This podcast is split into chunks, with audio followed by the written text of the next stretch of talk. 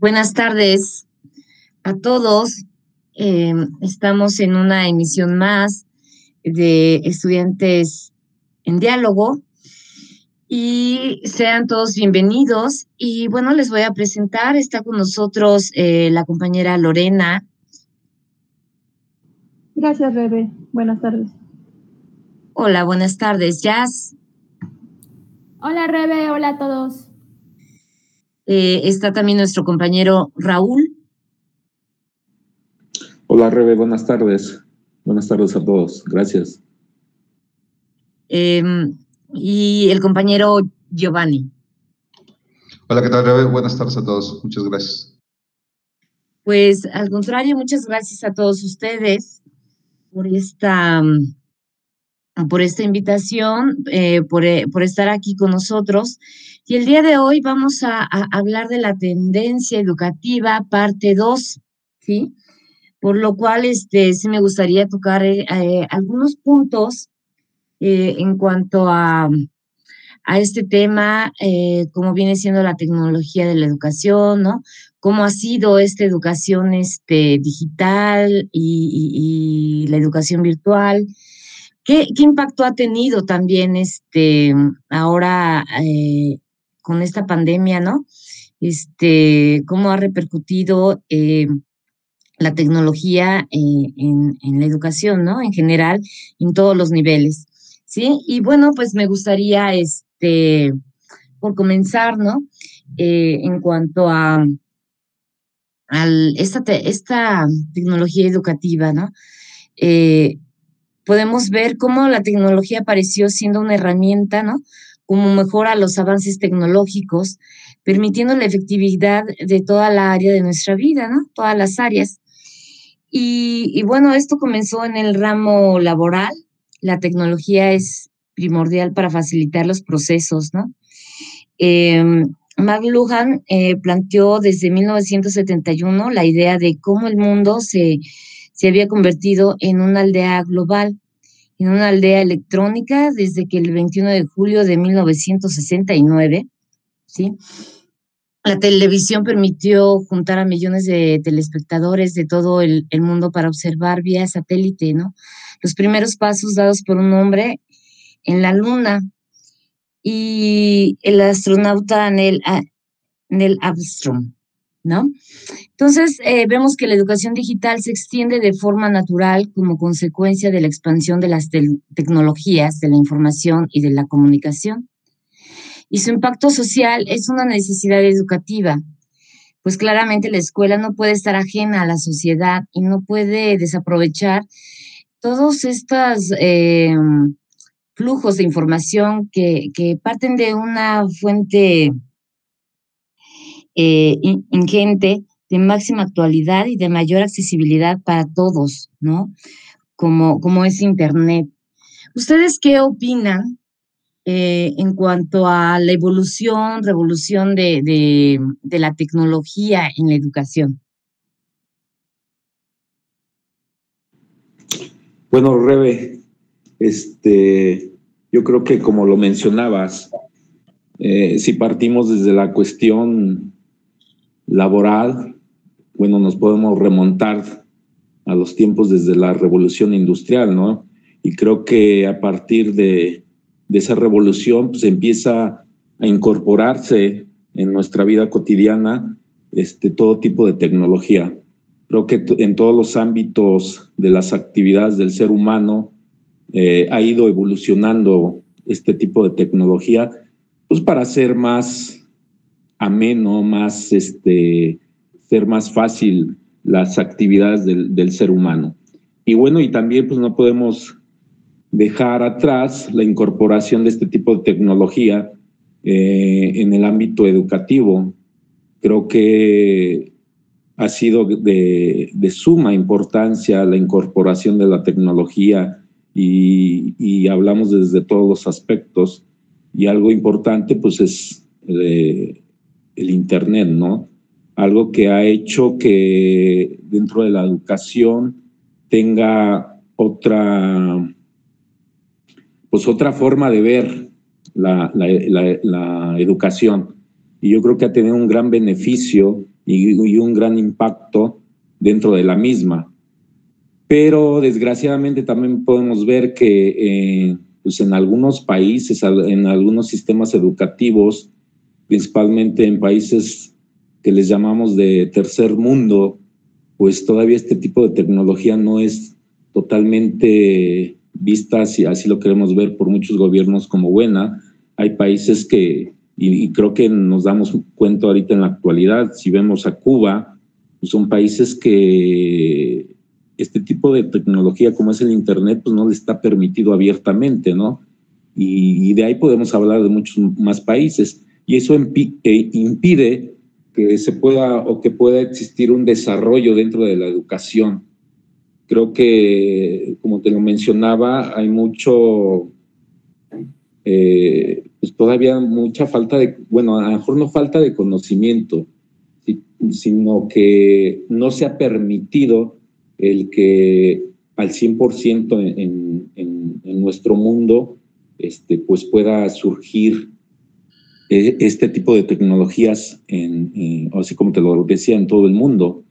Desgraciadamente son pocos países que han desarrollado las tecnologías en beneficio de la educación, pero bueno, ya son cuestiones políticas, de cultura, que se ven en cada este país y que no permiten que se pueda desarrollar estos avances. Pero creo que es de gran importancia, como te lo mencionaba al principio, eh, esta incorporación al sistema este, educativo, al sistema pedagógico, para el avance y el aprendizaje de, pues de, nuestra comunidad. Así es, Raúl, este, muy valioso tu, comentario. y, también me gustaría saber qué opinan los demás en cuanto a, la tecnología, ¿no? En la educación. E incluso, no sé si, si recuerden, este, bueno, esto estaba muy presente, ¿no? Desde la telesecundaria, donde, donde sobre todo a nivel este, primaria, secundaria, este, ya, ya se daba por televisión este tipo de, de, de educación, ¿sí? Y, y como esto no ha dejado de parar, esto sigue siendo, está evolucionando todo el tiempo. Y, efectivamente, como lo mencionaba Raúl, eh, con respecto a, a diferentes países, ¿no? Cómo, cómo lo han este, cómo lo abordan, cómo lo han tomado y efectivamente tan solo este empezando por nuestro país, ¿no? A raíz de esta pandemia, cómo cómo todos las medidas este que se tomaron a raíz de esto, ¿no? Es bueno, eliminar las, las clases presenciales, pero hacerlo a través de de, de, de del internet o incluso para los que no tienen este o para los que son de escasos recursos, como la televisión ha, jugado un papel importante, pero, pero qué bueno, ¿no? Este, mm, aquí el, el, detalle es que cuando las familias tienen más de dos, tres hijos, este, bueno, si tienen las tres televisiones, qué, qué, padre, ¿no? Porque, bueno, pueden hacer uso de ellos, pero si no, ¿a quién le vamos a dar prioridad, no? Y yo creo que todos al final tenemos derecho, tenemos derecho a, a, tener este acceso a la educación, ¿no? ¿Ustedes qué opinan, Lore, Jazz? Sí, quiero hacer una aportación.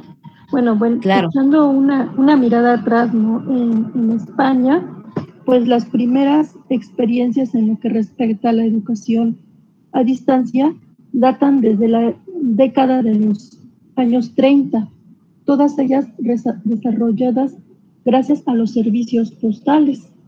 En las dos décadas siguientes, la modalidad a distancia pues creció y lo hizo gracias al desarrollo del cine y la radio, que devinieron elementos interesantes para potenciar algunas experiencias más eh, en el ámbito nacional, indica eh, esto en Canarias, que se extiende hasta la década de los noventas y que pretende contribuir al acceso a la formación por parte de la población rural.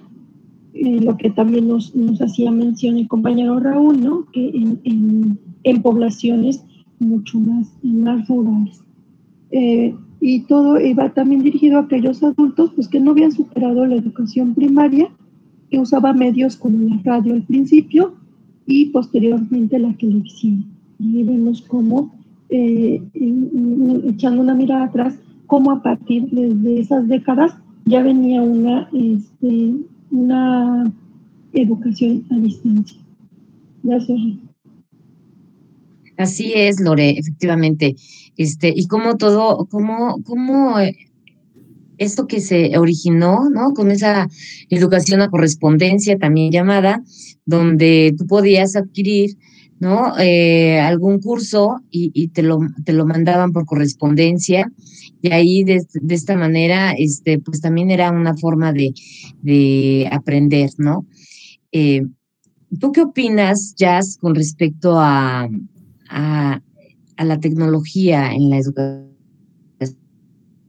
Sí, gracias, Rebe. Yo quiero eh, hacer una acotación. Em, para empezar, me gustaría que habláramos un poco de qué es la tecnología. Pienso, de, acuerdo. Adelante, adelante. Que por un lado podemos hablar de tecnología y pensar sino en las telecomunicaciones, en las computadoras, en, bueno, en el número de, de avances ¿no? que se están haciendo en esta área, en donde implica el trabajo eh, eh, pues científico, técnico, eh, cibernético, etcétera, etcétera.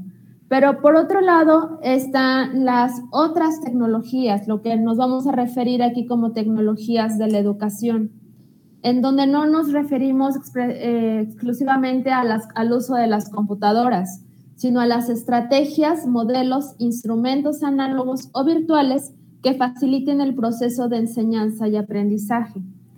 Y me parece que aquí es donde tenemos un gran fallo. O sea, si bien em, se, con el asunto de la pandemia todos nos fuimos a la versión virtual y las clases en línea y el uso de la televisión, eh, que como bien dicen, ya se venía haciendo desde antes con las telesecundarias. El problema creo que es de qué manera se está empleando, porque hay una gran deserción en México. Aquí tengo el dato, si me permiten un segundo. en México, de a partir del 2020, tenemos una deserción de 5.2 millones de estudiantes, con prácticamente el 60% de los casos en niveles de educación básica, de los cuales el 2.9 millones no se reinscribieron por motivos económicos y el 2.3 millones restantes por motivos relacionados a la pandemia, que bueno, muchas veces los motivos económicos en estas épocas también se van ligados a la pandemia.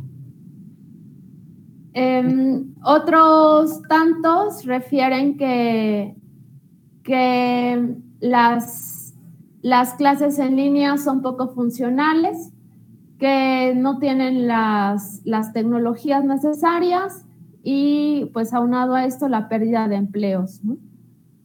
Entonces pienso que si bien estamos haciendo uso de las, de las nuevas tecnologías, de, de, las computadoras, de las televisiones, del radio, etcétera, no estamos prestando la atención necesaria a la forma en la que empleamos estas tecnologías y por tanto está habiendo un rezago. Muchos estudiantes, seguramente sus hijos, sus sobrinos, vecinos, han comunicado eso, ¿no? Pues es que pues sí están las clases, pero siento que no estoy aprendiendo lo mismo. Entonces pienso que ahí es donde, donde tendríamos que, que ponernos a ver, ¿no? ¿Qué, ¿Qué cosa está sucediendo? Claro, este, Gracias, Jazz. Eh, tienes eh, eh, mucha... E, es, es, muy cierto todo lo que me has mencionado con respecto ahora a las clases en, en, línea, ¿no? La deserción que, que ha habido y, bueno, cómo lo ha manejado nuestro país, ¿no? Y, también, este, bueno, podemos poner como ejemplo, ¿no? En el caso de, los europeos, en el caso específico de Finlandia, como él, eh, siendo un, país además como, como de los primeros en, reaccionar ante la pandemia, donde ha sido un país que, de, toda Europa ha sido la, la, menos contagiada. Eh, y, que sus medidas en cuanto a la, educación, bueno, déjenme decirles que, este país ha sido también pionero en cuanto a la educación, ¿no? De hecho, se le ha este, reconocido como, como uno de los países este, mejores en cuanto a la educación. Y efectivamente, cuando pasa esto de la pandemia, eh, ellos fueron los primeros que reaccionaron, ¿no? Y algo importante, ¿no? Que, que, que vemos cómo, qué es lo que pasa, digamos, a nivel mundial, ¿no? Este, en este caso, Finlandia, pues obviamente la tecnología, pues, pues prácticamente la llevan de la mano, ¿no? Así como una materia, así como llevar matemáticas, pues igual la, la tecnología la manejan muy bien. Por tal motivo, no, no hubo problema, ¿no? A ellos en cuanto a la adaptación. Caso diferente, ¿no? Como lo mencionaba Raúl, en cuanto a qué sucedía en Cuba, ¿no? Vamos, para empezar, ni siquiera hay Internet, ¿no? Y en nuestro caso, ¿no? Una diferencia abismal de todo lo que sucede, ¿no? Porque no, no contamos con una eh, igualdad en cuanto a que todos tengamos el, eh, las mismas condiciones en cuanto a la tecnología, ¿no? Entonces, esto claro que ha repercutido y como bien dices, eh, Jazz, ha habido mucha deserción en cuanto a, incluso desde la escuela primaria, en todos los niveles, donde vemos que, que aún el, el, la educación en línea, a distancia o virtual, este, ha costado trabajo, ¿no? ¿Tú qué opinas de todo esto, eh, Gio? Sí, mira, este, yo concuerdo totalmente con Jazz. Este, creo que hay que tener la, la idea clara de qué es lo, de lo que es tecnología y lo que es una educación eh, digital. En su caso, por ejemplo, tenemos que tener así una perspectiva muy clara que, hay, que, que debemos entender, ¿no? Que es entre innovación y educación, ya que hay un vínculo muy estrecho entre ambas palabras, ¿no?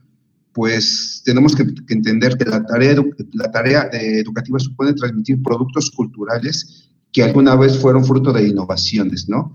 Y que hemos, se han estado rezagando y tenemos que eh, innovar, este, sin duda alguna, día a día, ¿no? Y en la actualidad se percibe como, históricamente consolidadas en la ciencia y la tecnología, que si bien se han dado pasos eh, muy importantes en, la innovación, este, en la innovación educativa también se ha trazado mucho, ¿no? Se ha quedado estancada y no ha avanzado mucho, ¿no? Entonces tenemos que tener claro eso, que la innovación en un sentido más amplio se refiere a actividades y resultados novedosos, ¿sale? O sea, que resultados novedosos que podemos adquirir, por ejemplo, usando el Internet, usando la televisión, usando herramientas para que la educación sea novedosa, innovadora. ¿no? Permíteme, permíteme, Gio, este, claro, que te interrumpa, sí me gustaría, este, lo que estás mencionando en cuanto a la tecnología, ¿no? Ahora tenemos, exacto, la televisión, varias, varias herramientas, pero aquí la pregunta sería, bueno, ¿y todos en nuestro país tenemos acceso a eso? No, por supuesto que no, ¿eh? O sea, eso es, indiscutible. No todos tenemos acceso al Internet, es muy caro, todavía es muy caro. Muy pocas, desgraciadamente ahorita no tengo la estadística de cuántas personas en México o familias tienen Internet, pero haciendo un, vaya, una encuesta breve en la colonia o en la calle donde vivo, podemos entender que, por ejemplo, de 20 casas, a lo mejor tienen 6 a 7 este, casas internet, ¿no? Entonces, vemos casi un 50%. Pero, pero ¿a qué, ¿a qué sector te refieres, yo? Porque, por ejemplo, no sé, vamos a pensar, si, si estamos en la vista, yo no creo que, que ahí solamente un mínimo tenga internet, más bien yo puedo pensar que a lo mejor el 1% quizá no tenga internet en, en, un fraccionamiento como esos, ¿no?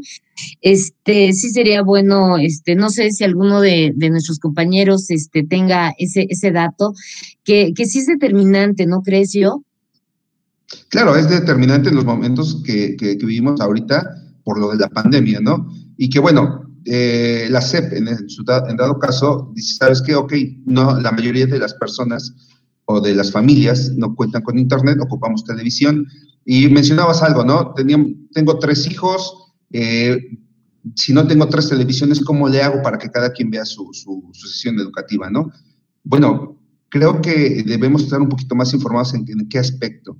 en que, por ejemplo, hay niños de primaria, quiero un ejemplo, ¿no? Primaria, eh, primero de primaria es de 10 a 11, segundo de primaria de 3, etcétera, ¿no? Viene por horarios y viene por, por etapas educativas. Entonces, no creo que se junten todos los tres para ver una sola ah, okay, de tienen horarios como tal. Entonces, ahí no hay tanto problema en que si En eso tienes razón. o una.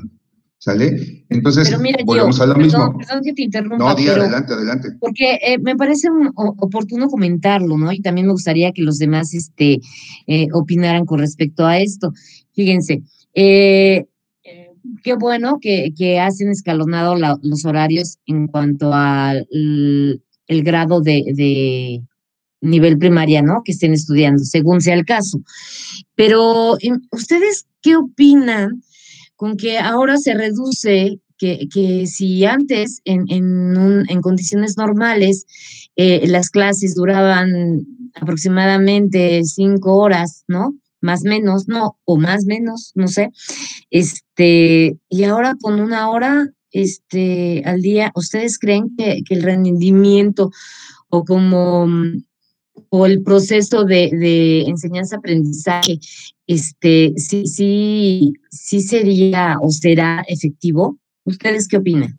Yo considero, Rebe, que no, no importa tanto el tiempo, sino la calidad del aprendizaje y las estrategias que se empleen para facilitar esos aprendizajes. Eh, yo no creo que estando seis horas sentado frente a una computadora, eh, el niño vaya a aprender mucho, la verdad. O sea, honestamente, nosotros tenemos cuatro horas de clase en un día y muchas veces a la hora ya estamos así de que ya nos queremos levantar, o sea, nuestros treinta y tantos, cuarenta y tantos años. Ahora imagínate un niño de entre cuatro y, y 16 años, ¿no? O sea, yo realmente no creo que tiempo sea igual a, a, calidad. Yo pienso que, hay que buscar la manera en que las, las estrategias, la manera en la que se estén empleando estas tecnologías que estamos usando hoy en día como el Internet, sean más eficaces, más eficientes en la manera en hacer llegar a la información al estudiante y sobre todo de mantener la atención de ellos. De igual forma, este, Creo que este, coincido con, con Jazz. Creo que es totalmente diferente el tiempo a la calidad del aprendizaje que se esté dando. Y quisiera hacer una aportación sobre lo que estamos discutiendo, ¿no? Creo que todo esto parte también eh, o tiene gran este, repercusión sobre el tipo de sistema educativo que tiene cada país. Si podemos hablar de, México, creo que tenemos un sistema educativo este, anacrónico, ¿sí?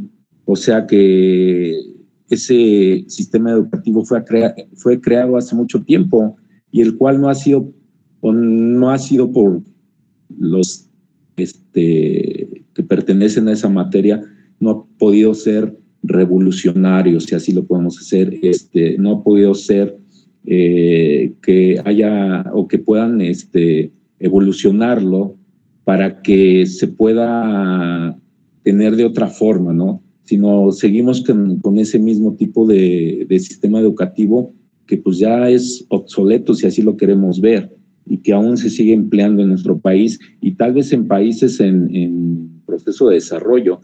Sin en cambio, yo te puedo hablar a lo mejor de un país más en Latinoamérica, podemos hablar de Chile. Chile es un país que tiene un sistema educativo que le ha funcionado y, los números lo reflejan, ¿no? la alfabetización ahí eh, nos habla que los hombres tienen un 98.6% de alfabetización y las mujeres tienen el 99.5% de alfabetización.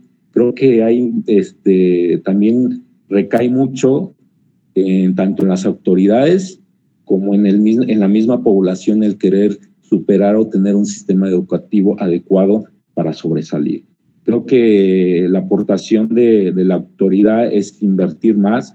Supongamos, Chile eh, invierte el 3.4% de su Producto Interno Bruto para poder, dirigido totalmente a la educación. Y el hecho es no solamente invertir en, cuestiones de infraestructura, eh, en cuestiones de, materiales, ¿no? Sino invertir también eh, en la capacitación y actualización, en este caso de, de, los profesores, ¿no?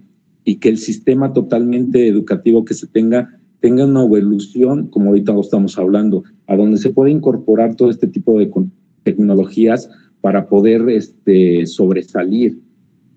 Te digo, si tomamos otro dato, mm, el tipo de, sistema educativo que tenemos en nuestro país eh, eh, está basado en la producción y no en la, en, la en la creación, en la creatividad.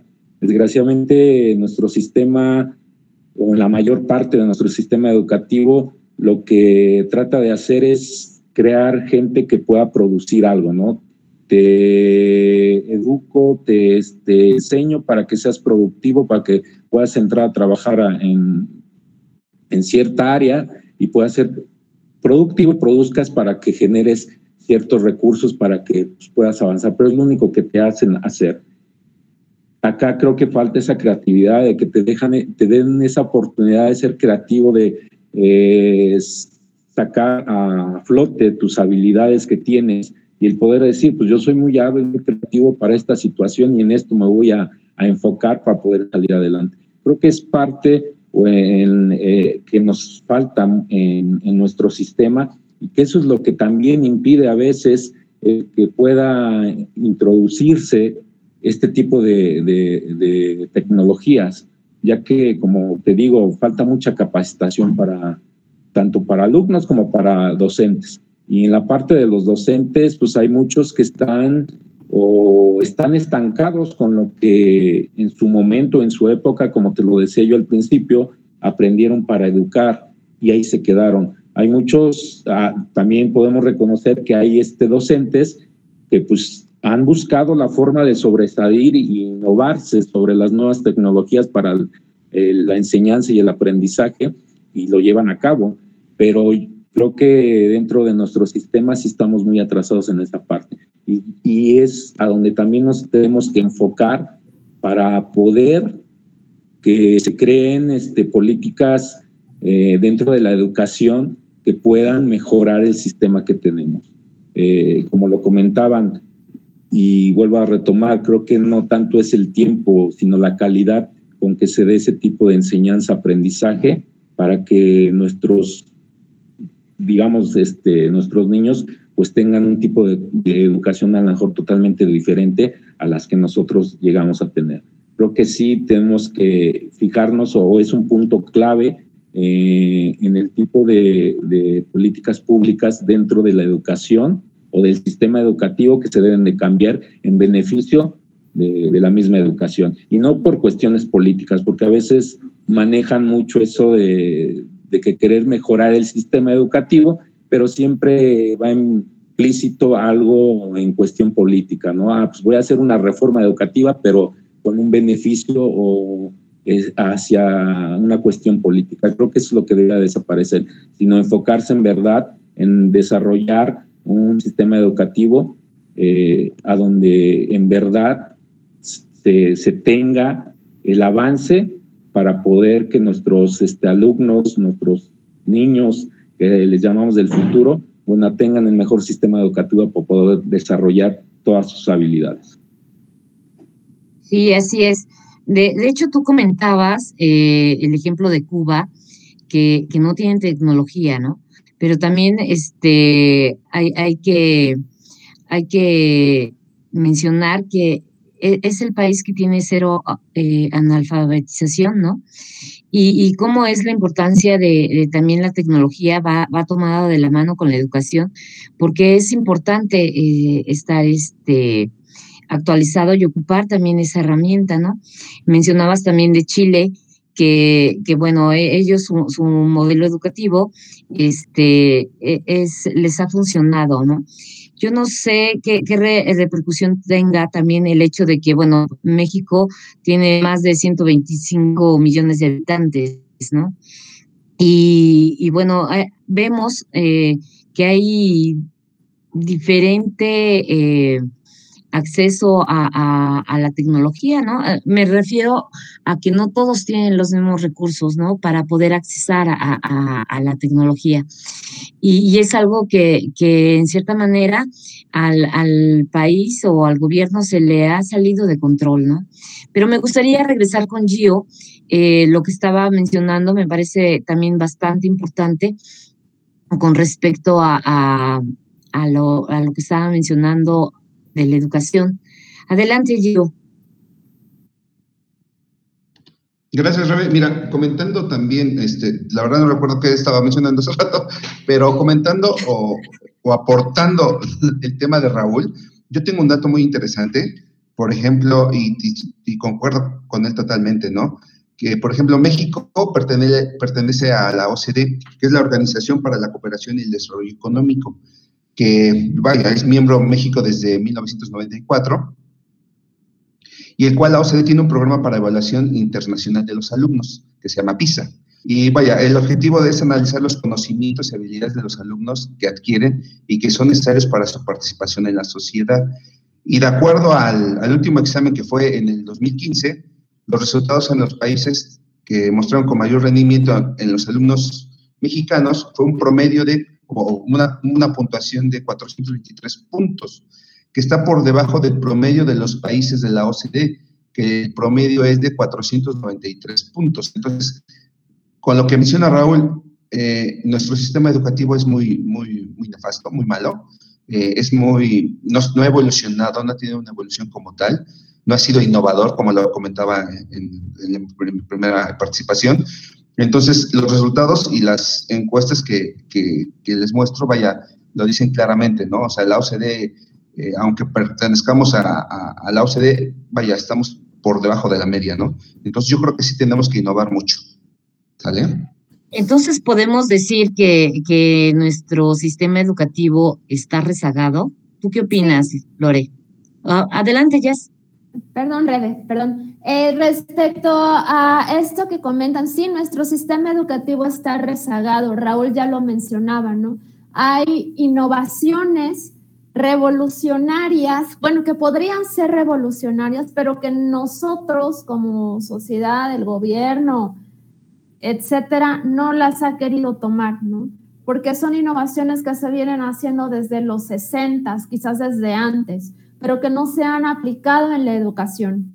Eh, algunas de estas innovaciones, las voy a mencionar, son el aprendizaje basado en proyectos, que se refiere a desarrollar un proyecto para dar solución a un problema real implicando varias asignaturas.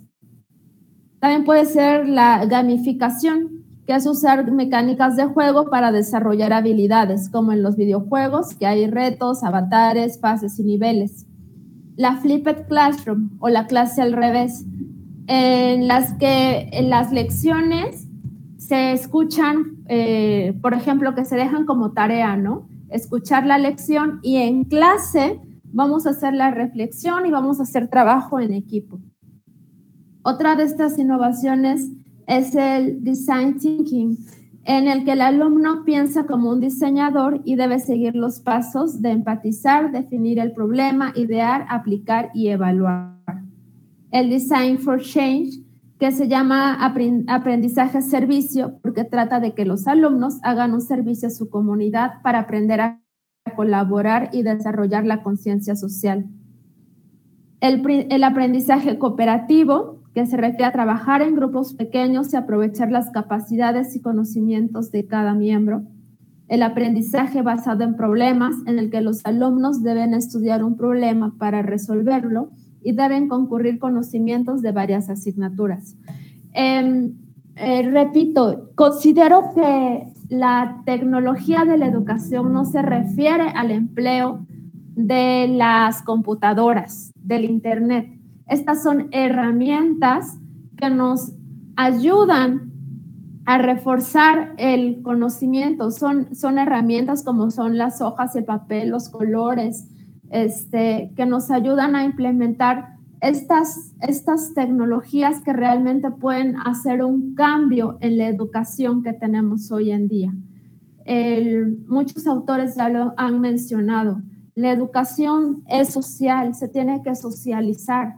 Si yo me quedo con lo que me, todo lo que me dice el profesor, pero yo no lo pongo en práctica, yo no lo comento con otras personas, yo no lo comparto, no lo practico, no lo experimento, no hay enseñanza, no hay aprendizaje. Entonces, este, sí creo que la tecnología hoy en día es, eh, refiriéndome a computadoras, es muy importante porque así es como se mueve el mundo.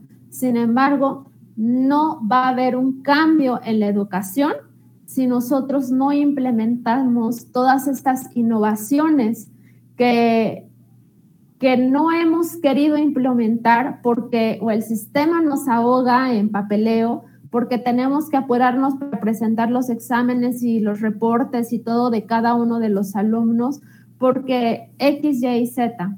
Pero creo que lo más importante es buscar e implementar las, las tecnologías educativas que mejor aporten al, a la educación de los educandos. Gracias, Jazz. totalmente de acuerdo, totalmente de acuerdo con Jazz. Es lo que, lo que le venía manejando, eh, diciendo desde mi primera participación. No es tanto utilizar el Internet, la televisión, sino son las innovaciones que vamos a implementar en la educación, ¿no? Este, y bien claro lo dijo ella, ¿eh? O sea, vaya, más claro ni el agua. Y otro punto interesante que también quiero mencionarle, y, hablando sobre la OCDE y lo que hablaba Jazz, es que, ¿qué, ¿qué evalúa la OCDE? para tener un contexto más amplio, ¿no? La OCDE, evalúa las habilidades de lectura, matemáticas y ciencia. También califica la capacidad de trabajo en equipo, que es lo que mencionaba Jazz, ¿no? Y se ve reflejado que ni en México ni en otros países de, Latinoamérica figuran entre los 20 primeros lugares de países que mejor resuelven los problemas en conjunto. Eso es lo que decíamos y volvemos a lo mismo. México no tiene la capacidad o una educación innovadora. Se ha quedado estancada y, vaya, eh, tanto Jazz como aquí las estadísticas lo dice, México, imagínense, no, no, no trabajamos en equipo. Y digo, vaya, es un resultado muy, pues muy desalentador, ¿no? Pero vaya, hay que innovar en la educación. Volvemos a lo mismo. Eh, a ver, a mí sí me gustaría hacer eh, un paréntesis en cuanto a esto. Eh, eh, mencionaban eh, o mencionaba Jazz eh, en cuanto a la tecnología, ¿no? O en cuanto a lo que es este, las computadoras, el Internet y demás. yo creo que sí hay una, una modificación, sí ha sido una evolución en cuanto a la enseñanza. Y les voy a poner un ejemplo. Mire, yo no tengo hijos, pero tengo sobrinos. Y la manera en que a mí me enseñaron las matemáticas es diferente a como ahora se los están enseñando a, los chicos de primaria. Entonces, bueno, esto lo menciono porque sí ha habido una, una evolución, ¿de acuerdo? Yo creo que, que en cuanto a que no estamos a nivel como la OCDE lo menciona, mm, tiene que ver otros factores, ¿no? Y, sí me gustaría que, que, Lore nos comentara eh, con respecto a, ¿Qué, es lo que ha impedido a que nosotros no, estemos al nivel de lo que dicta la OCDE? Pues de hecho, hasta el mismo secretario general de la OCDE, que es Ángel Gurria, ha comentado que, eh, que resulta fundamental fortalecer el sistema educativo e innovar, pero de hecho yo anduve buscando así como qué eran las estrategias para fortalecer el sistema educativo, yo no lo encontré. No sé si alguien lo encontró, pero yo anduve buscando, ajá, ok, el secretario nos dice que necesitamos fortalecer el sistema educativo, pero ¿cómo se va a fortalecer? Y, y no, este, pero ni la OCDE eh, ha puesto estrategias de cómo se van a a crear en los niños y en los jóvenes esas habilidades y esas competencias que se necesitan. Y otro factor sería también, eh, digamos, determinante para que esto no, no, no, se, no se dé, no, no se haya podido concluir, porque efectivamente, lo mencionaba Raúl, ¿no? Este, hay reformas educativas, hay este, iniciativas, Pero mi pregunta sería, y bueno, esto ha llegado a todos. Ahora, vamos a partir también, mm, digamos, lo voy a dividir en dos, ¿no? Los colegios particulares y, las escuelas de gobierno, ¿sí? Eh, se supone que, estas eh, reformas educativas o estas iniciativas eh, empiezan desde las escuelas de gobierno, ¿no? Y, tal parece que, es al revés, donde las, las escuelas particulares eh, implementan mayores actividades o, o diferentes modalidades para que el niño pueda aprender de manera más eficiente, ¿no? Y pueda ser más competitivo. Entonces, mi, mi pregunta sería esta, Lore, o bueno, va para todos. Eh, ¿Qué, qué, es lo que está impidiendo a que estas reformas, ¿no? Se habla mucho de esto, pero ¿por qué no llega al, al, al objetivo principal que viene siendo, ¿no? Comenzamos con la primaria. ¿Qué me pueden decir de eso? Yo creo que, adelante, adelante. Yo creo que un punto de partida inicial sería eh, estos grupos, digamos, en la pública, ¿no? estos grupos tan grandes que existen, que, eh, y todavía aunado a los grupos tan grandes que existen, y no haya esas estrategias o esas este, ese fortalecimiento de ese sistema educativo, que cómo implementarlo si todavía no se tienen. O sea, sí se tienen varias reformas educativas, pero no se ha llegado a este, a este punto de decir, a ver, esto es lo que se va a hacer, ¿no? Ese, ese sería el primer punto, o sea, los grupos tan grandes que existen en cada salón. O sea, eh, lo desconozco, no sé, allá 60 alumnos en cada grupo, ¿no? Y nos vamos a una particular y en una particular vemos grupos eh, de 15, 20 alumnos, ¿no? Que sería una atención más personalizada. A lo mejor este, ese sería un primer punto clave, ¿no? ¿Tú qué opinas, Raúl? Sí, mira, yo, yo, yo creo que te puedo mencionar que podemos partir desde las cuestiones este, políticas. Desgraciadamente, eh, nuestro sistema educativo eh, está muy influenciado por, lo decimos, por los políticos, ¿no? Eh, todas las reformas que se llegaran a, hacer, pues deben de ser aprobadas por, en este caso, por la Cámara de Diputados, por la Cámara de Senadores y por el mismo este, presidente de la República. ¿Cuál es el gran problema de esto?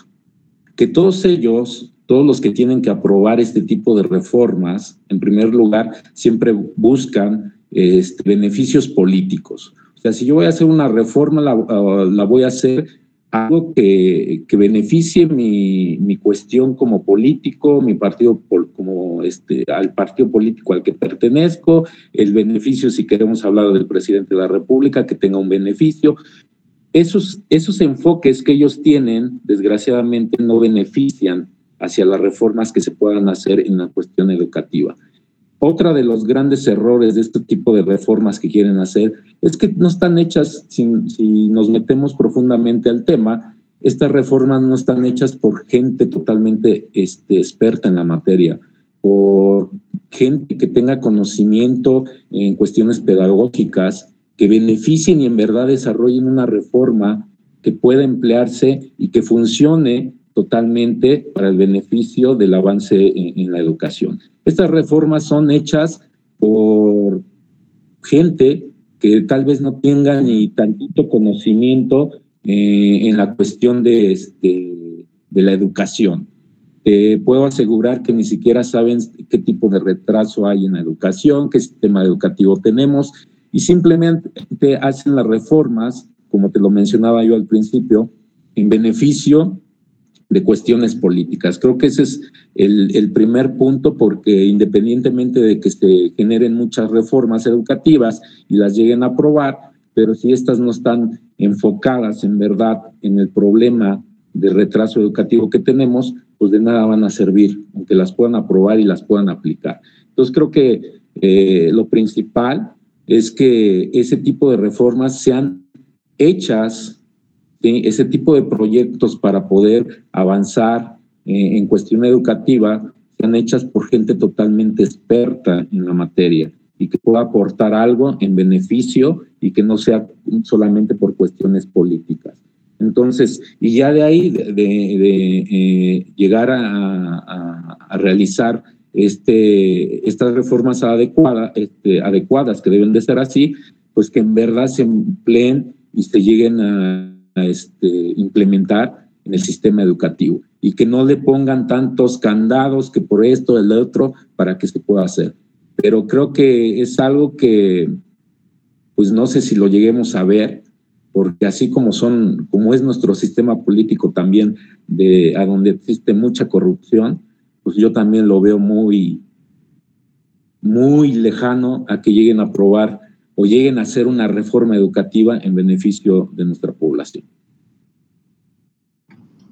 Y yo creo que a partir también de lo que dice Raúl, esa conveniencia política, eh, no le no le conviene al gobierno tener gente más tener gente preparada, ¿no? Eh, al contrario, tener un sometimiento sobre las personas para, pues ahora sí, este, poder manejarlas a su gusto y conveniencia. Así es. Como, como en, en nuestro país, desafortunadamente, eh, tiene que ver mucho eh, las decisiones eh, del gobierno, ¿no? donde grupos reducidos de, de, X o tal partido este, solamente ven su, su beneficio propio y no el beneficio común, ¿no? Pero aquí, aquí sería importante preguntar, ¿ustedes cómo combatirían, ¿no? De acuerdo a, sus posibilidades, eh, sobre todo para los que tienen hijos. Eh, ¿cómo, ¿Cómo combatirían esta, este rezago? Tío, Lore, Raúl, ustedes tienen hijos y, creo que es un tema bastante importante que, que, les compete a ustedes, porque obviamente mm, como padres desean que sus hijos eh, pues estén lo más preparados, ¿no? Sí, este Rebe. Yo creo que algo de que es importante es crear una cultura totalmente diferente a la mejor a la que nosotros llegamos a vivir en, cuestión educativa. Creo que como mexicanos, desgraciadamente, la mayoría tenemos ciertas, si lo podemos hablar así, ciertas creencias irracionales sobre muchos aspectos de, nuestra vida. Eh, creo que dentro de, una forma educativa o de un sistema educativo es cambiar la cultura que nosotros tenemos sobre la educación. Yo he pensado y creo que el que nosotros inculquemos una cultura totalmente diferente a la que nosotros vivido hacia nuestros hijos, creo que es un punto clave que podríamos implementar y que podríamos ser como un aporte hacia que el sistema, no solamente en el sistema educativo, sino hablando en general de todo lo que sucede en nuestro país, eh, eh, nuestros hijos tengan otra visión sobre mejorar y ser mejores. Creo que es un trabajo titánico porque pues es difícil cambiar la, la, cultura que ya tenemos, ¿no? la visión de, de, nuestra gente hacia muchas situaciones o aspectos de, ser mexicanos. Eh, y te decía yo, en, en, general, cambiar mucho la cultura, la, la cultura sobre eh, la contaminación, ¿no? El tener esa cultura de no tirar basura, el de poder reciclar, el de poder tener eh, beneficios hacia, para mejorar la vida en nuestro planeta. Como mexicanos, si te das cuenta, hay mucha gente que todavía la ves en la calle y va tomando un refresco o un agua y tira el envase. Entonces, creo que es un, como te decía al principio, un trabajo titánico, pero que creo que hay la esperanza de que nosotros como adultos y los que tenemos hijos podamos inculcar esa cultura de ser diferentes, de, ver las cosas totalmente diferentes a lo que está pasando. Yo creo que una aportación es desde nuestro hogar poder implementar cierto tipo de cultura en beneficio, tanto te digo, educación, en la misma este, vivencia con, con, los demás, con los mismos animales, con todo en general. Creo que es como padres, los que tenemos hijos, eh, debemos hacer un gran esfuerzo para poder querer cambiar lo que estamos viviendo. Muy bien, Raúl. Perdón, totalmente de acuerdo con Raúl. Los que nosotros tenemos hijos, yo creo que debemos empezar desde la familia, desde el núcleo familiar, inculcando este, nuestras idiosincrasias, nuestra forma de ser. Eh, por ejemplo, ahorita lo que estamos haciendo, yo no tanto me siento con mis hijas y les enseño a sumar, a restar, sí lo hago, pero ellos eh, lo que ven aprenden y eso lo hemos este, estudiado aquí, ¿no? A mí, por ejemplo, me ven, me siento, uso la herramienta que es el Internet como bien me enseñaba ya, la herramienta, la computadora, que son herramientas que nos ayudan a mejorar la educación. Me ven sentado, me ven haciendo tareas y yo creo que le estoy inculcando esa, esa actividad que mi papá, una vez, así, poniendo un ejemplo, me decía mi niña de siete años, papá, este, no pensé que a tu edad, señores como tú, estudiaran todavía o fueran a la escuela. Entonces, yo creo que es cambiar ese chip, esa cultura desde dentro del entorno familiar, ¿no? Que ellos vean que estamos estudiando, que estamos educándonos, que, estamos siendo un cambio para la sociedad, ¿no? Y, para la familia totalmente, ¿no? Entonces yo creo que estas son las herramientas que les vamos a, implementar a los hijos para que salgan adelante y tengan un conocimiento muy diferente a lo que es educación y a lo que es vivir en sociedad. Yo estoy totalmente de acuerdo con yo y con Raúl. Eh, creo que educar con el ejemplo es de las, de las primeras cosas que tenemos que hacer. Incluso también quienes no tenemos hijos. Creo que la educación está en manos de todos, o sea, los que, los que tenemos hijos, los que no tenemos hijos, porque no nada más se educa a los niños pequeños, también se educa a los adultos, a las personas con las que convivimos día a día. Y eh, compartiendo eh, una manera diferente de pensar, invitando a la reflexión, invitando al descubrimiento, a la colaboración, el integrarnos también a, grupos comunitarios. Eh, creo que también de esa manera nosotros estamos ayudando a mejorar la educación de nuestro país. Así es, es, es eh, me parece que es un deber ser, ¿no? Eh, empezando por los, por, por, las familias y también es muy cierto lo que mencionas en cuanto a, a las personas que no tenemos hijos, eh, también mm, contribuimos, ¿no? A esa parte de, la educación y que al final, pues nunca se deja de aprender, ¿no? Pero aquí algo importante es este, la tecnología, ¿no? ¿Cómo, cómo ustedes facilitan a, a sus hijos? O, cómo facilitar a los niños para que la educación vaya tomada de la mano con la tecnología? creo que eh, la, tecnología está, ¿no? O sea, ya está, es parte de nuestras vidas.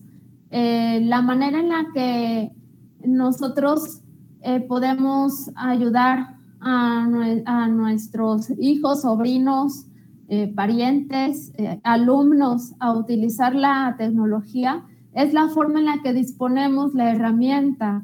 ¿Qué, qué, indicaciones vamos a dar? ¿Cómo vamos a dar uso a esa herramienta? ¿no? Como eh, recuerdo en Suiza, me parece, hicieron un programa en el que enseñan, creo que historia, y no me acuerdo qué otra materia, a través de este juego que fue muy popular, ahorita se me fue el nombre, ese juego en el que se van construyendo mundos, se construyen casas, se construyen cosas y, y bueno, eh, Minecraft, perdón. No, Minecraft. este, se empezó a, a,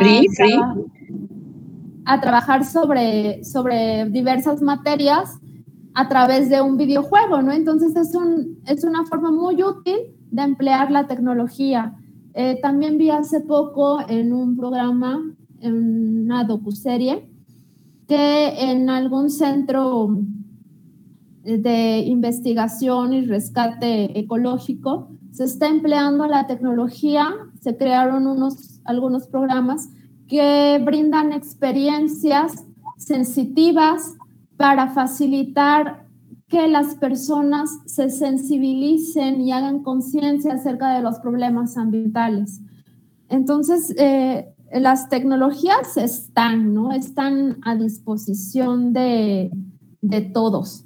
Eh, lo que hay que hacer es dominar la herramienta, dominar la herramienta y, como decían por ahí, ¿no? También hackearla, ver qué cosas, qué cosas funcionan de esta herramienta, qué cosas no nos son tan funcionales, a qué le podemos dar la vuelta. Incluso hay maestros que están dando clases y pequeños tutoriales a través de TikTok. O sea, lo que pensamos que era nomás para hacer tonterías, pues también sirve para hacer cosas útiles, ¿no? Claro. Pero, pero aquí en efecto lo que mencionas eh, eh, es muy cierto, la tecnología ya está, pero lo que no está es el acceso, ¿no?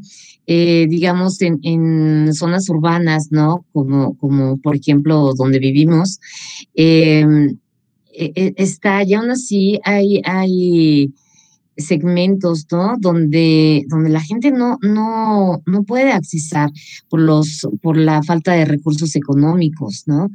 Era lo que, lo que se veía, sobre todo en, poblaciones pues marginadas, donde, donde incluso la tecnología no llega, ¿no?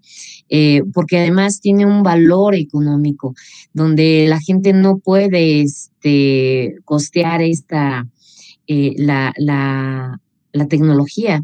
Entonces, pues aquí podemos ver que sí hay una desigualdad donde, mm, por una parte, tenemos eh, la, la, educación, donde hay innovaciones y, y, que además cuentan con la tecnología, pero hay otras regiones donde, donde tienen la, educación, pero no tienen la tecnología.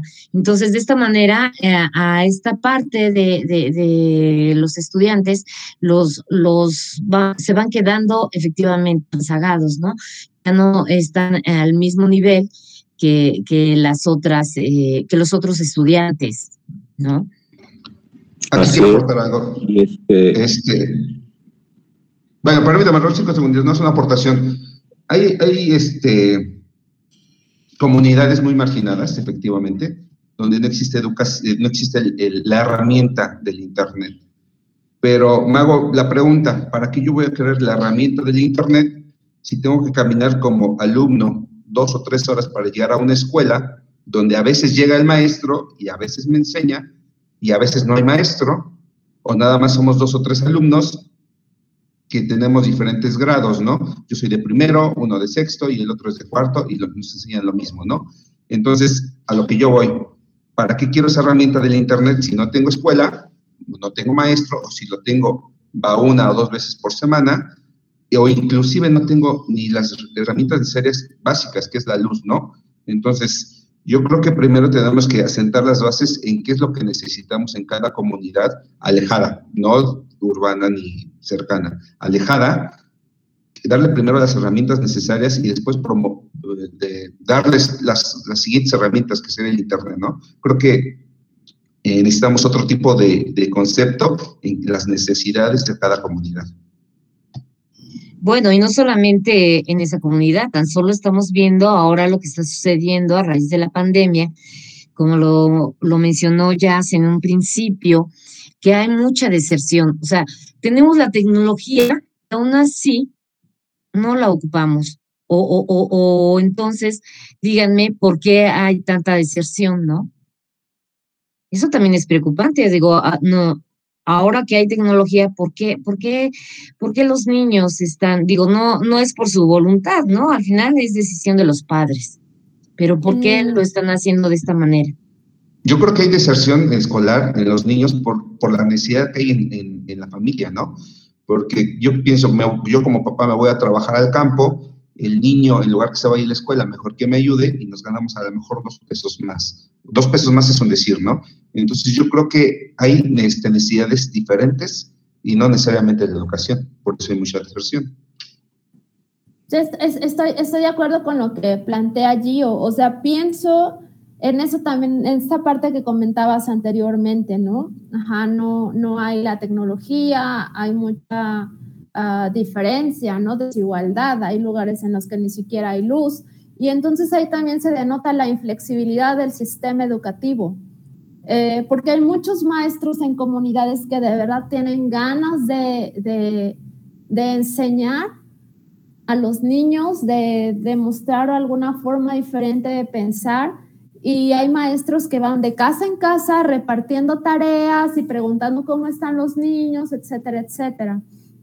En el caso de, de las ciudades en donde hay las tecnologías y aún así hay deserción, eh, como dice Gio, puede ser eh, que se deba a factores económicos en los que pues ya se necesita que los niños también trabajen porque pues o trabajamos todos o nos lleva patas de cabra a todos, ¿no? Porque pues no hay el recurso económico. O también puede ser porque las, las, vuelvo a lo mismo, ¿no? Las formas en las que se está empleando la tecnología, llámese computadora internet, no está siendo eficiente. Las, el uso de estas herramientas no está siendo eficiente y se replica el mismo Creo que justamente ahí es donde se refleja la ineficacia del sistema educativo en el que el maestro está frente al pizarrón explicando y el niño nada más está sentado en su butaca este, escuchando, aprendiendo y repitiendo, ¿no? Es ahí donde se refleja la ineficacia. Cuando el niño está en su casa tiene la libertad de no poner atención, de desayunar, de apagar la cámara, de ir aquí, de ir allá. ¿Por qué? Porque lo que está escuchando no le interesa. Eh, pienso que, no sé. No, sí, e, e, es muy importante lo que acabas de, mencionar. Permíteme, Lore, también iba a comentar este Raúl, pero yo, yo también quiero hacer esa observación en cuanto a que eh, es, una falla del sistema educativo porque efectivamente para, para los que sí cuentan con, con el recurso económico y la tecnología, aún así deciden que, que, los niños ya no estudien, ¿no?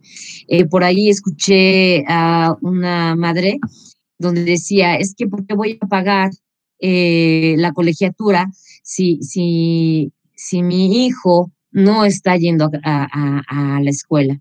Entonces, me parece también como un, pensamiento donde mm, se limita a, pensar de esta manera, ya que efectivamente hay que hacer uso de, la tecnología, sobre todo si tiene los recursos, ¿no? Y, y, mal o bien, de alguna manera, el niño sigue aprendiendo, por muy poco que sea, ¿no? Este, pero bueno, vamos con, con Raúl y luego vamos con Lore. ¿Qué, tienen para comentarnos? Sí, breve, gracias. Mira, creo que como lo mencionaba tanto Gio como Jazz, creo que no solamente es el problema del sistema educativo, sino de todo el sistema de gobierno. Creo que todas las eh, cuestiones políticas públicas que a veces quieren desarrollar creo que están mal empleadas o mal enfocadas.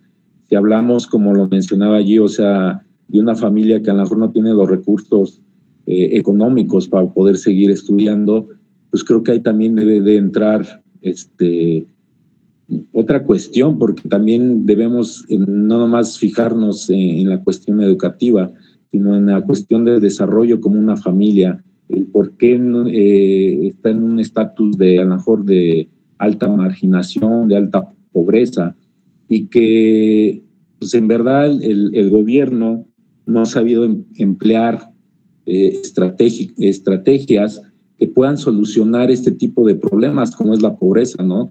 Eh, en nuestro país hay un alto índice de, de, pobreza y no nomás lo vemos en zonas este, rurales o que estén muy alejadas, sino en, mismas zonas urbanas, si podemos ir, no sé, a la Ciudad de México, hay zonas y colonias completas que son totalmente marginadas. Y sin embargo, ahí no llegan apoyos que, que puedan dar beneficio para poder sobresalir. Creo que las, las cuestiones políticas, lo volvemos a, mencionar, están mal enfocadas porque solamente buscan el beneficio de los mismos políticos. Creo que ah, por ahí hay un dicho y, creo que como dicen está bien dicho, este, no le des el pescado, sino enséñalo a, pescar, ¿no? Entonces creo que ahí es a donde debíamos de cambiar esa forma de pensar. Desgraciadamente los gobiernos eh, desde hace muchos años y en la actualidad lo que buscan es, te digo, tener un reconocimiento como políticos. Y lo único que ofrecen, pues, es crear programas que en su momento creen que pueden ayudar a la población, pero en verdad no lo están haciendo. Si nos remontamos al programa esto y, algo que nosotros en mi ámbito laboral veíamos, más Prospera, un programa que estaba totalmente mal diseñado. ¿Por qué? porque solamente vuelves a, la población, eh, el gobierno es como paternal, ¿no? Yo te doy, yo te doy, no te preocupes, yo te estoy dando. Entonces ya la, gente también ese, tenemos que cambiar ese tipo de cultura, porque lo único que estamos creando es que la gente diga, ah, pues el gobierno me da y, si tengo más hijos, pues me paga más, si tengo esto, pues me aporta más económicamente, pero nunca buscan el que esa población se pueda desarrollar, pueda salir adelante, sino la deja estancada, no te preocupes, yo te doy y tú quédate ahí quieto. Entonces creo que todo esto este, influye no nomás el sistema educativo, influye todo el sistema de gobierno que está mal empleado. Digo, desgraciadamente lo único que buscan es su reconocimiento político pero en verdad no buscan el desarrollo de, la población, que salgamos adelante como un país, que brillemos como un país. Creo que hay mucho por hacer, pero desgraciadamente estamos mal en eso. Así es, e, es, es, correcto, ¿no? Como, como por ese lado, eh, en cuanto al gobierno, eh, nos ha limitado, ¿no? Y ha sido una incongruencia, ¿no? Eh, que por justificar su trabajo, ¿no? Su posición política, crean y hablan y, bueno, dictan este, reformas educativas que al final no se terminan de implementar, ¿no? Muy bien, vamos con Lore. Gracias. Bueno, eh, yo creo que todo ello eh, lleva a esa desmotivación y desinterés en los alumnos, ¿no? ¿Por qué? Por, la, por esa ineficacia que existe en el sistema, en general en el, sistema pues, educativo. ¿no? Y el, problema que yo veo es de, de, parte de este desinterés de los alumnos, es que eh, pues no reciben los conocimientos que se enseñan, sino cómo se enseñan, ¿no? Eh, decía, este, ah, bueno, este, crear algo como más dinámico, eh, ¿Para qué? Para que el conocimiento sea más significativo en los alumnos y se aumente esa motivación y ese interés en los, alumnos. Lore, te invito a que hables un poco más fuerte porque lo último no, no, no lo logré escuchar. Ah, ok. Bueno, yo comentaba que el problema de parte de este desinterés de los alumnos por la desmotivación y el desinterés pues eh, no tanto reside en los, conocimientos, sino cómo, cómo se enseña, este, sino a partir de cómo se enseña. De acuerdo. Eh, sí, sí sería este, importante, bueno, ya vemos, ¿no? Cuáles han sido eh, las causas por las cuales en la educación no hemos podido eh, revolucionar o evolucionar, ¿no? Eh, yo creo, sí me gustaría este, escucharlos a cada uno de ustedes, mencionar qué, qué, qué ustedes harían para, para minimizar este rezago que tenemos en cuanto a la educación y que va de la mano con la tecnología.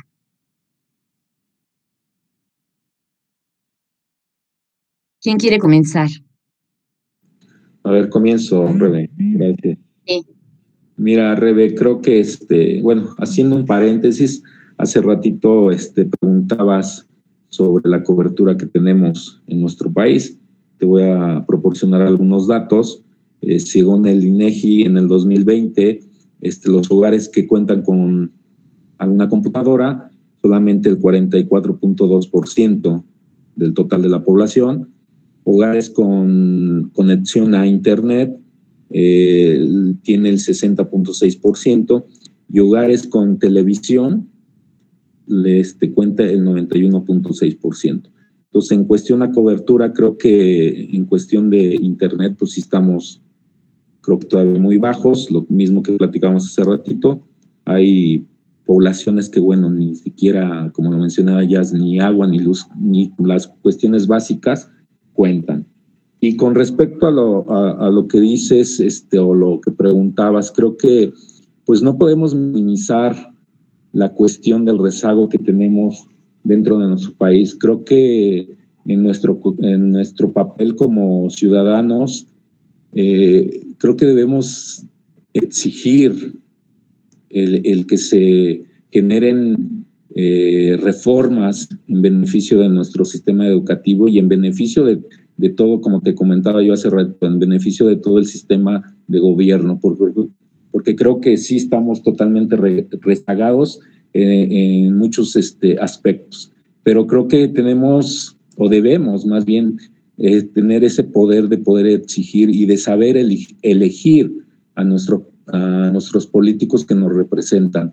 Desgraciadamente, eh, siempre es por cuestiones de que, porque pues, tiene cara bonita, porque es popular, o porque, en fin, de, de cosas que llega a elegir una persona, pero nunca nos cuestionamos el que si esa persona tiene la capacidad, eh, los conocimientos para poder ir a pues, a proponer una reforma, ¿no? O, una iniciativa en beneficio, te digo, de cualquier cuestión, ya sea educativa, cultural, de todo.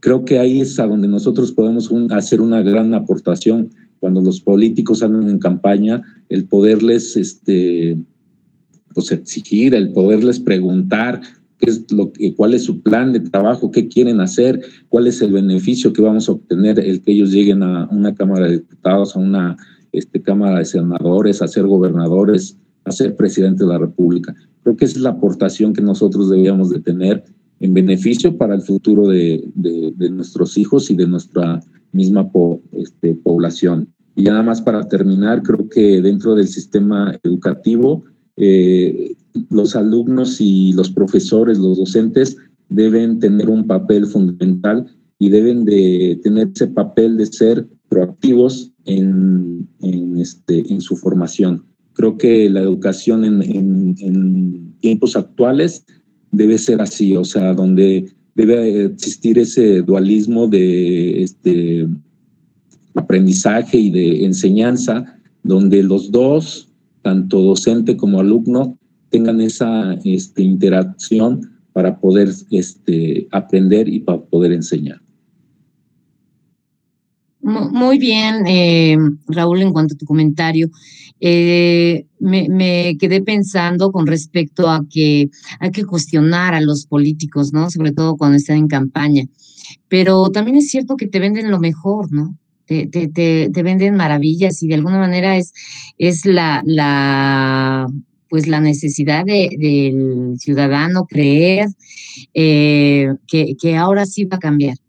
Y, pues desafortunadamente no, no, no sucede nada, ¿no? Y, solamente vemos que, efectivamente sus intereses siempre van a ir por delante. Lamentablemente así es. Pero bueno, este, ¿tú qué opinas, Jazz? Eh, yo pienso que sí, ¿no? Por una parte, elegir, exigir pero también hacer. Em, pienso que, que nosotros, como ciudadanos, como personas, como padres, tíos, hermanos, vecinos, también tenemos la, obligación de, de, hacer un cambio. Si, y yo estoy así como totalmente en pro de que la educación deba estar en manos de la comunidad. Eh, si quizás es así, si mi hijo no está recibiendo la educación que, que yo considero que debería de tener en, la escuela, buscan complementarla de alguna manera. Y con esto no me refiero a tomar clases extracurriculares, sino a la educación que se le puede dar desde casa, en, en el compartir con él las actividades del día a día, desde ir a comprar los alimentos, este, hacer las cuentas de lo que se gastó en el día, ir a visitar a algún familiar que está enfermo, en cuidar a una mascota, en, o sea, en todas estas pequeñas actividades y problemas que nosotros como adultos enfrentamos al día a día, si nosotros compartimos esas experiencias y no nada más eh, compartirlas en, en razón de, anda, hijo, acompáñame, sino en compartir de verdad lo que está sucediendo, eh, exponerle las situaciones, invitarlo a reflexionar, a dar soluciones. Creo que también de esta manera estaríamos contribuyendo bastante a la educación de los niños. Es, es, correcto en cuanto a, a lo que menciona Jazz con, respecto a que debemos de ser pro, ¿no? Proactivos en cuanto a, a seguir descubriendo, a seguir conociendo, porque también nosotros jugamos un papel muy importante para, para sobre todo para con los niños, ¿no? Eh, es, es, también de suma importancia ver que, que lamentablemente somos un país que no lee, ¿no? Entonces, eh, yo, yo lo ponía, digo, anteriormente se usaba mucho la biblioteca, ¿no? Las bibliotecas públicas donde, donde las personas aún no tuvieran este, los recursos, pero tenían acceso a, la biblioteca, ¿no? Y ahora, por ejemplo, donde hay centros de Internet, este, lo hay, pero hay que pagar, ¿no? Hay que pagar, por lo tanto, esto pues también eh, disminuye, ¿no? El que, el que te informes, el que conozcas, el que investigues, ¿no? Entonces yo creo que también eso es un, punto eh, importante que, que, el gobierno también debería de considerar, ¿no? Así como, como se establecieron las bibliotecas eh, públicas, bueno, crear como centros de, de Internet, ¿no? Donde, donde los chicos puedan tener acceso. ¿Qué nos puedes decir, este, mm, Lore? Sí, gracias. Pues sí, eh, de hecho es una parte primordial que a partir de, la familia, el concientizar, el sensibilizarnos en este cambio de cultura nos va a llevar a un granito de arena para ese cambio, que vemos muy pequeño, pero en, en, ese pensar de toda una sociedad vamos a hacer esa modificación en ese, en ese comportamiento de todos y en esa educación. ¿no? Así es. Sí, muy bien, Lore. Y, bueno, Gio, ¿qué, qué, nos puedes eh, comentar? Mm, bueno, mira, este, ya hemos hablado mucho. Este, ya para terminar mi último comentario, se podría decir que, que necesitamos una innovación en la educación para que esa misma educación nos cree habilidades, conocimientos necesarios para desenvolvernos en una globalización, en una economía globalizada y que sean capaces de adaptarse rápidamente a un ambiente cambiante, ¿no? Como hemos platicado. Este, esta épocas han sido muy cambiantes, eh, tanto COVID como tecnologías, etcétera. Necesitamos que esa educación sea también innovadora, ¿no? Para que nos dé las herramientas necesarias ah, y podamos adaptarnos a esta época que, que vivimos. Muy bien. Muy bien, este Gio, por, por, por tu aportación. Eh, a mí me parece que, que todo esto, ¿no? De lo que hemos hablado este, ah, con respecto a la educación y tecnología, eh, vemos, ¿no? De alguna manera este, con gran claridad de todas las deficiencias que existe, sobre todo en, nuestro país, ¿no? Y, cómo, el gobierno ha, sido una parte crucial, importante, donde, ellos mismos han obstaculizado la, educación, ¿no? Entonces, eh, pues digo, ya para terminar y cerrar esta, esta emisión, pues me gustaría si, si tienen algún comentario o algo que agregar, ¿no? Con respecto a lo que sí se puede hacer, ¿no? Eh, con respecto a la, a la, a la educación y tecnológica donde, donde pues tiene que ver mucho, ¿no? Eh, sobre todo los niños. ¿Algún comentario? Sí, sí, Rebe. Pues creo que, como lo veníamos comentando, creo que también es fundamental la participación de, dentro del, del, aprendizaje, de la educación de los niños. Es fundamental este, la aportación que también deben tener los padres, los padres de familia. Creo que lo sabemos este, a temprana edad. Bueno, pues los niños tienen este, conexiones neuro, neuronales más rápidas. Entonces yo creo que debíamos aprovechar esa parte para que los niños desde temprana edad eh, podamos desarrollar sus habilidades, sus aprendizajes. Entonces creo con la misma tecnología y hoy en día hay muchas aplicaciones a donde este, te pueden guiar y llevarlo de la mano, eh, eh, el poder desarrollar esas habilidades y esas conexiones neuronales de, los niños a temprana edad y para que ellos desde esa edad pues vayamos cambiando ese, tipo de culturas y no dejarlo todo solamente eh, en la cuestión de, la escuela, a donde muchos padres de familia piensan que a donde va a ir a aprender nada más es en la escuela y ahí es a donde le van a enseñar. Creo que si también hacemos ese énfasis en que nosotros como padres desde muy temprana edad podemos ayudar a, desarrollar muchas habilidades y aprendizajes en nuestros hijos, creo que también eso sería este, en beneficio de los mismos. Y bueno, te agradezco mucho por la invitación. No, al contrario, gracias por estar. ¿Alguien más? Ya nada bueno. más para, para cerrar, Rebe. Eh, gracias, Jazz. Que pues hay mucho camino por andar, hay muchas ah, autores, teorías que no debemos de olvidar, que debemos de, buscar que se apliquen sus, sus técnicas, sus estrategias, su pensamiento y que esté en manos de todos la educación. No depende de, los maestros ni de los alumnos, depende de, de, la sociedad entera. Así es, así es. Muchas gracias, Jazz. ¿Alguien más? ¿No? Bueno, pues yo eh, antes que nada les agradezco mucho por su participación.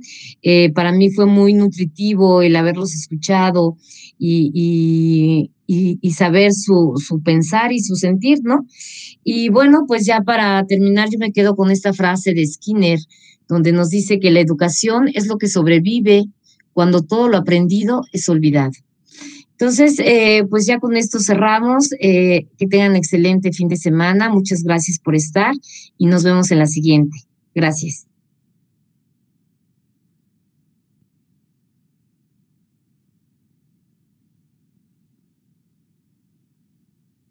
¿Qué faltó?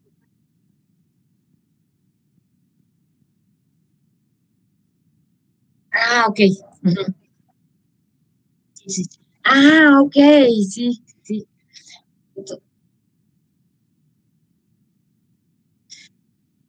A ver, otra vez, entonces. Entonces, ¿cómo digo? este, muchas gracias por participar.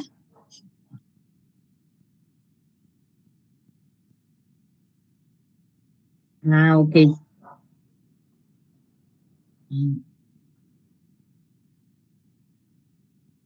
Eh, mm, gracias por participar. Eh, mi nombre es Rebeca y gracias por ser el último episodio del podcast de Estudiantes en Diálogo. Gracias.